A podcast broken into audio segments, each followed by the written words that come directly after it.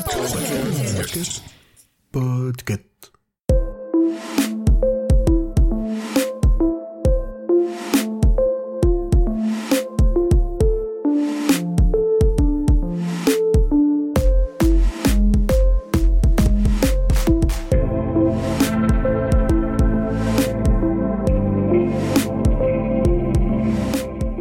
Bonjour tout le monde, vous écoutez le numéro 70 de la Gazette du Maine, le podcast de Stephen King France qui vous résume l'actualité de Stephen King. Je suis Émilie et je suis très heureuse de vous emmener avec moi en balade dans le Maine pour vous conter les nouvelles informations depuis le 28 février.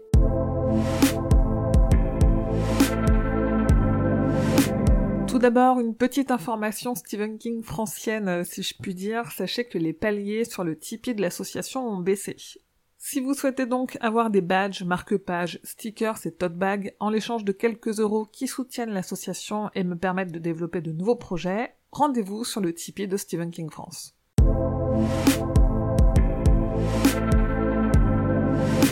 Tabitha et Stephen King ont fait un nouveau don via leur fondation. Cette fois-ci, ils ont reversé 15 000 dollars à un centre du Maine qui offre accueil et soins aux personnes atteintes de démence ou de maladies dégénératives. Leur don permettra au centre d'accueillir des personnes qui viennent de plus loin dans le Maine et qui n'ont pas les moyens financiers ou physiques de venir jusqu'au centre. Dans un tweet publié le 28 février sur son compte, Stephen King s'est affiché avec un t-shirt en soutien à l'Ukraine. Le compte officiel du pays a partagé le message sur Twitter en répondant qu'ils vaincront les Langoliers. En septembre dernier, lors d'une conversation avec Leewoon Barclay, que je vous avais traduite sur le site, King avait parlé d'un roman avec son personnage Holly Gimney, dans lequel la pandémie de Covid-19 aurait une place centrale. Eh bien, King a été invité du podcast Kingcast en début de mois, et il y a annoncé que ce roman sera intitulé Holly et qu'il était terminé. On devrait donc le voir paraître à peu près début 2023. Stephen King et Richard Kismar ont continué leur tournée promo pour Gwendy's Final Task. Ils ont reparlé de leur collaboration et de la place de ce livre dans le multivers de King, et on a également appris que le livre paraîtra en français au premier semestre 2023. Mes traductions de toutes ces nouvelles interviews sont évidemment retrouvées sur le site. Le Carrousel infernal, le recueil de nouvelles de Joe Hill qui contient deux histoires coécrites avec son père Stephen King, sera publié en poche en France le 15 juin et les précommandes sont déjà disponibles, même si aucune des deux histoires n'est inédite. Côté livre audio, la version anglaise du roman Later, paru en France sous le nom Après, a remporté le prix du meilleur livre audio dans la catégorie mystère au cours des derniers Audio Awards.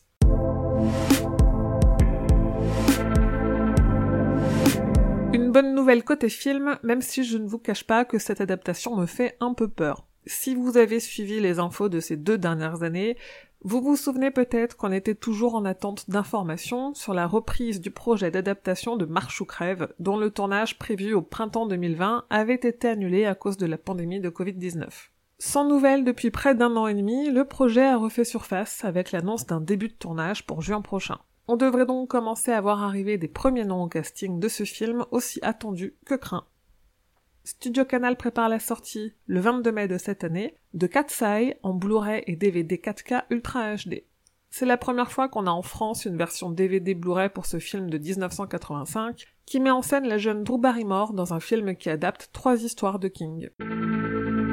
Si vous m'écoutez depuis l'Amérique, que ce soit États-Unis ou Canada, ou si vous avez un VPN, sachez que la plateforme de streaming Screambox va diffuser dès cet été le très attendu et surtout très inédit documentaire Pennywise, The Story of It.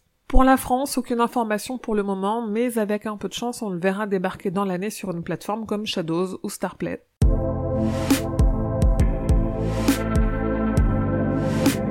Cette année va arriver sur Steam un jeu vidéo d'horreur nommé Illness, qui se présente comme inspiré du roman Dreamcatcher de King. À ce stade, il n'y a pas de version française prévue, ni de date précise de sortie. Du nouveau côté figurine, il y a quelques jours s'est tenue la Toy Fair 2022, au cours de laquelle on a découvert des figurines, poupées géantes et autres peluches inspirées de l'univers de King, et notamment de Creepshow, ça évidemment on n'y coupe pas, et les enfants du maïs. Dans le même article, je vous présente des figurines en vinyle façon tricot de Gripsou, toujours lui, des jumelles Grady issues de Shining et de Danny Torrance sur son tricycle.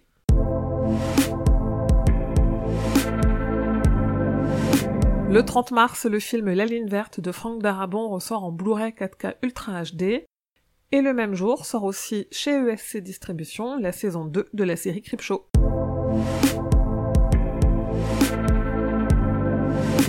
Et voilà, c'est tout pour cette gazette numéro 70. Merci à toutes et tous de m'avoir écouté. J'espère que cette gazette vous a plu. N'hésitez pas à parler de ce podcast à vos amis fans de lecture, à le partager sur vos réseaux sociaux, et si vous avez une petite minute, mettez 5 étoiles sur votre appli podcast. Ça lui permet de se rendre un peu plus visible et d'arriver jusqu'aux oreilles des autres fans.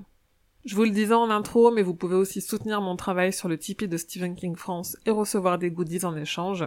Comme toujours, suivez l'actualité de Stephen King grâce au compte de Stephen King France sur Facebook, Twitter et Instagram. Mais surtout, venez échanger avec d'autres fans sur le serveur Discord et sur le groupe Facebook. Je vous mets tous les liens en description de cet épisode. Et enfin, rendez-vous sur le site stephenkingfrance.fr pour avoir tous les détails sur toutes les infos dont je viens de vous parler.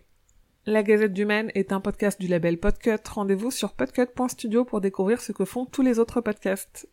Je vous dis merci et à bientôt, fidèles auditeurs et auditrices, que vos journées soient longues et vos nuits plaisantes.